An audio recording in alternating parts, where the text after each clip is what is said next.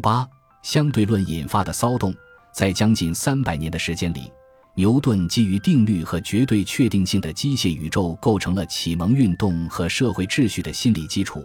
人们对因果性、秩序甚至义务都深信不疑。现在出现了一种相对论宇宙观，其空间和时间均取决于参考系。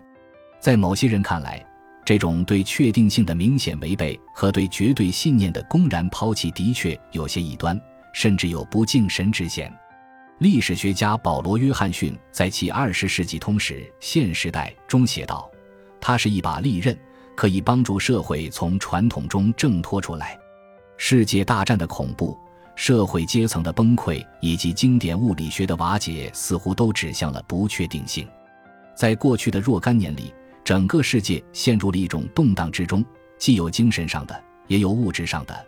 哥伦比亚大学的天文学家普尔在爱因斯坦的理论得到证实之后，对《纽约时报》说：“实际上，动荡、战争、罢工、布尔什维克起义的暴力特征，很可能反映了整个世界背后的某种更深层扰动。”这种动荡已经侵入了科学，渐渐的，人们开始把相对论与道德、艺术和政治上的一种新的相对主义联系起来。这乃是源于一种流行的误解，它并不符合爱因斯坦实际的思想。人们对绝对的事物不那么信任了，不仅是时间和空间，还包括真理和道德。在一九一九年十二月的一篇名为《攻击绝对的关于相对论》的社论中。《纽约时报》声称，一切人类思想的基础已被颠覆。爱因斯坦后来对把相对论与相对主义混为一谈感到惊愕。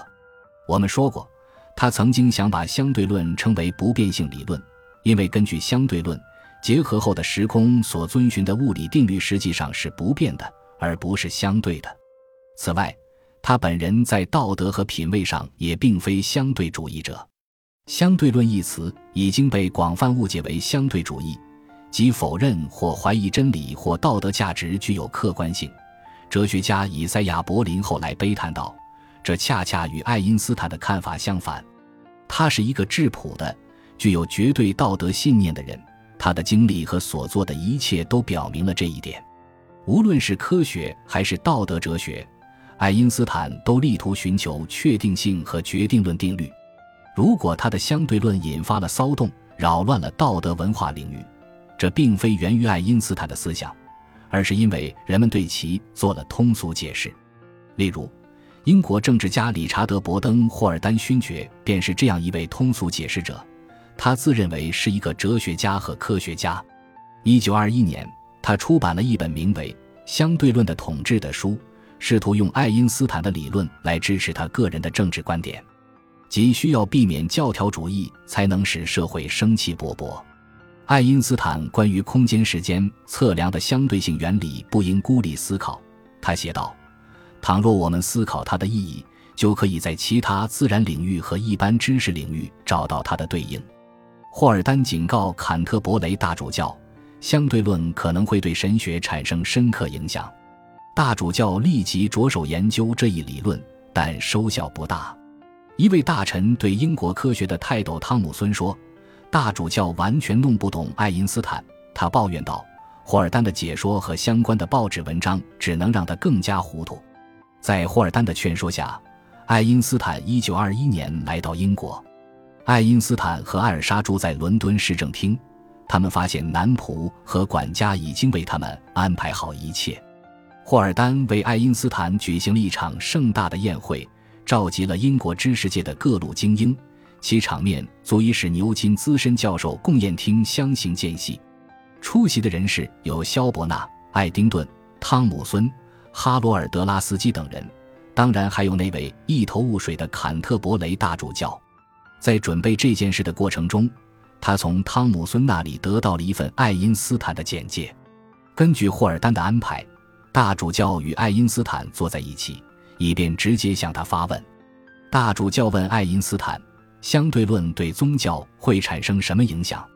爱因斯坦的回答也许令大主教和主办方感到失望：“没有影响。”爱因斯坦说：“相对论是纯科学的东西，它与宗教无关。”这无疑是正确的。然而，爱因斯坦的理论与二十世纪初在现代主义的背景下涌现出的各种思想感情有着更复杂的关联。在劳伦斯·杜雷尔的小说《巴尔萨泽》中，主人公宣布相对论对抽象绘画、无调性音乐和无形式文学负有直接责任。当然，相对论对其中任何一项都没有直接责任，它与现代主义更多是神秘的相互作用。在历史的某些时段。各种力量共同造成了人的观念的转变，在文艺复兴和启蒙运动之初，艺术、哲学和科学都发生了这种转变。二十世纪初，通过打破已有的限制和真理观，现代主义应运而生。爱因斯坦、毕加索、马蒂斯、斯特拉文斯基、勋伯格、乔伊斯、艾略特、普鲁斯特、加吉列夫、弗洛伊德。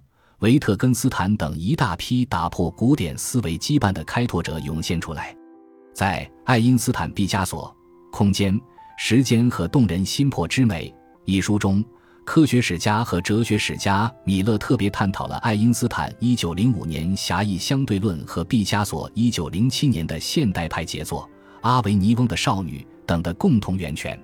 米勒指出，这两个人都魅力无穷。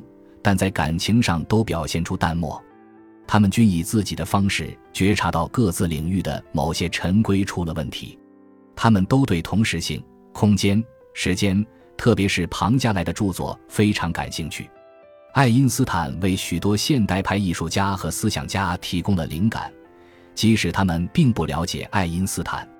比如，艺术家们会歌颂像从时间的秩序中解放出来这样的观念。这是普鲁斯特在《追忆似水年华》的结尾说的话。我多想和你谈谈爱因斯坦啊！普鲁斯特一九二一年给一个物理学家朋友写信说：“我不懂代数，他的理论我一点也不明白。但我们在扭曲时间方面似乎有异曲同工之妙。”一九二二年，也就是爱因斯坦获诺贝尔奖的那一年，是现代主义革命的一个顶峰。乔伊斯的《尤利西斯》和艾略特的《荒原》在这一年出版。当年五月，为庆祝加基列夫的俄罗斯芭蕾舞团表演的斯特拉文斯基的《狐狸》首演，巴黎的马杰斯特饭店举行了一场午夜晚宴。斯特拉文斯基、加吉列夫、毕加索都出席了，乔伊斯和普鲁斯特也在。他们正在摧毁19世纪文学的确定性。就像爱因斯坦使物理学发生革命那样，曾经规定着经典物理学、音乐和艺术的机械秩序和牛顿定律已经不再有效。不论这种新的相对主义和现代主义的原因为何，使世界冲破古典樊篱，很快就会引起某些令人不安的回响和反应。二十世纪二十年代，这种情绪在德国尤其令人担忧。感谢您的收听。本集已经播讲完毕，喜欢请订阅专辑，关注主播主页，更多精彩内容等着你。